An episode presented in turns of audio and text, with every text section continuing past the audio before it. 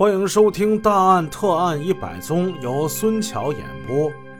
上回故事说到，几个年轻人准备玩点什么，其中一个姓吕，叫吕岩的，手往上周了周自己的帽檐儿。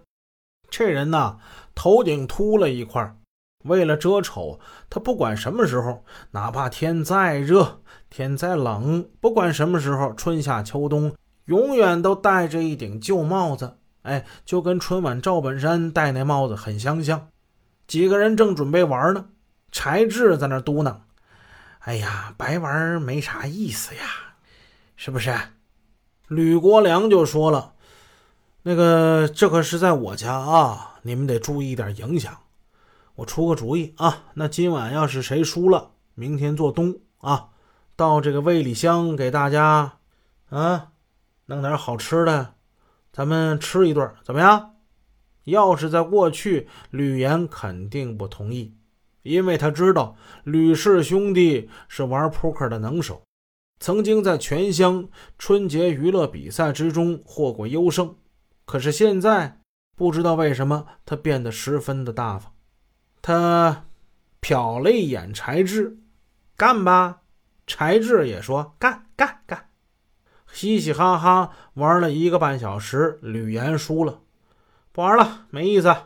吕岩把牌一推，伸个懒腰，那什么，明天中午十二点啊，呃，魏里香啊，我请客，大家都来啊。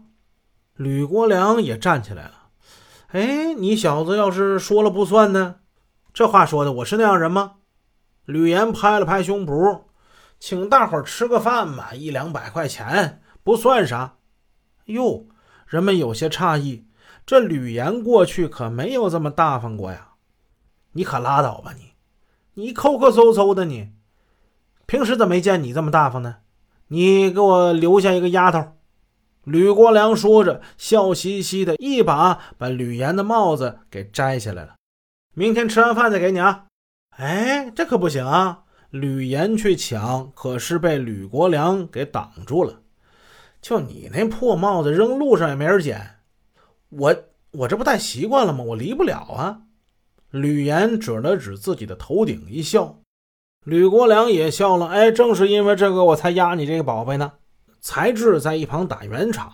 哎，算了算了，明天他能不还给你吗？大家嘻嘻哈哈的笑了一阵，散去了。那位说：“你们这玩牌，这跟案件也没关呢。”没关没关，我能讲他吗？吕国良玩完牌以后，直接戴着这顶帽子，就把这帽子交给了大宋。前文说过，大宋是村治保主任，他连夜骑摩托车进城。这牌局散了没到两个小时，这帽子已经握在肖立功的手里了。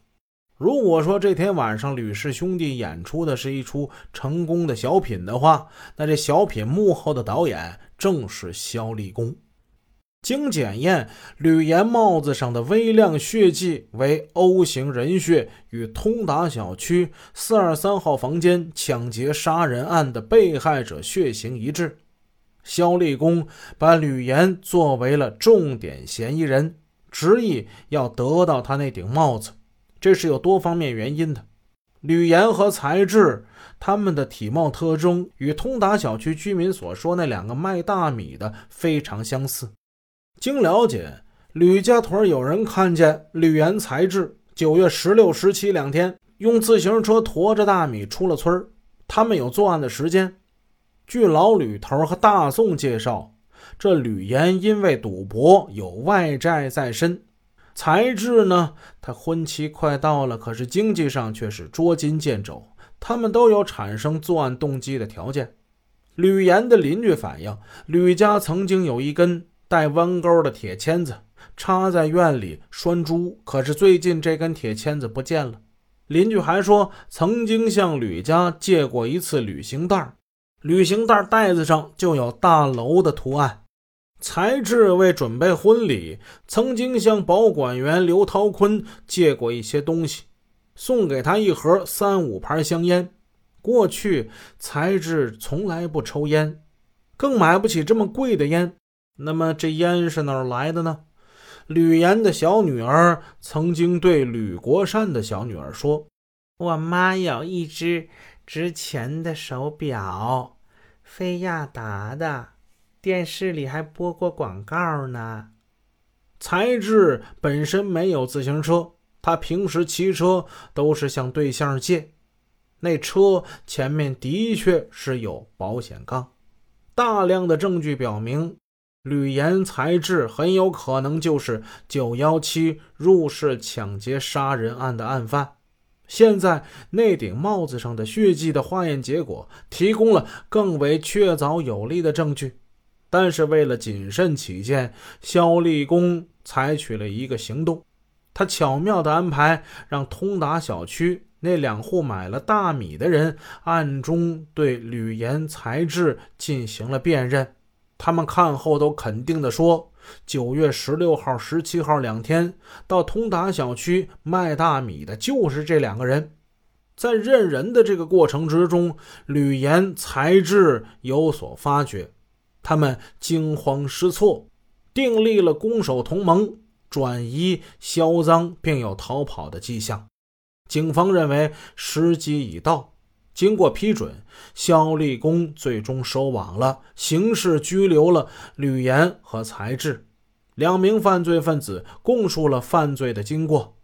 根据他们的交代，从吕岩家的水缸下面取出了被抢去的金首饰、手表等赃物。从才智家里的厕所墙根那儿挖出了被抢去的现金、国库券等赃物，在村南约两里地的一眼废井之中，发现了被撕碎的大衣，还有电子钟表、小型收录机，还有两条三五牌香烟。于是，案发后半个月，六二三号房间抢劫杀人案最终告破。两名案犯因为抢劫杀人罪被判处死刑，剥夺政治权利终身。有一天晚上，快到吃饭的时候，二孩子扛着一个鼓鼓囊囊的大麻袋来到肖立功他家，他指着这麻袋说：“肖队长，这里头这是一百斤大米啊，这都是上好的清水大米。”哎呦我的妈呀！哎呀我的妈呀，累死我了！以后你家买米的这事儿吧，就包给我了啊！一个呢，我有车；二一个呢，我有力气啊！你一定把这米呀收着，好不好？肖立功也不好让二孩子把这大米再扛回去啊，只好是点头答应了。哎呀妈呀，这还差不多。你说给钱你也不要，东西你也不要。你还想咋的你？我这点心我就不能表一表了？二孩子就是这么一个热心肠的人，哎，他总想表示表示。前文书我们说过，刘春法官，大家还有印象吗？其中一个故事提到，在审理阶段，有一个人想给法官们买纪念品，那个也是他。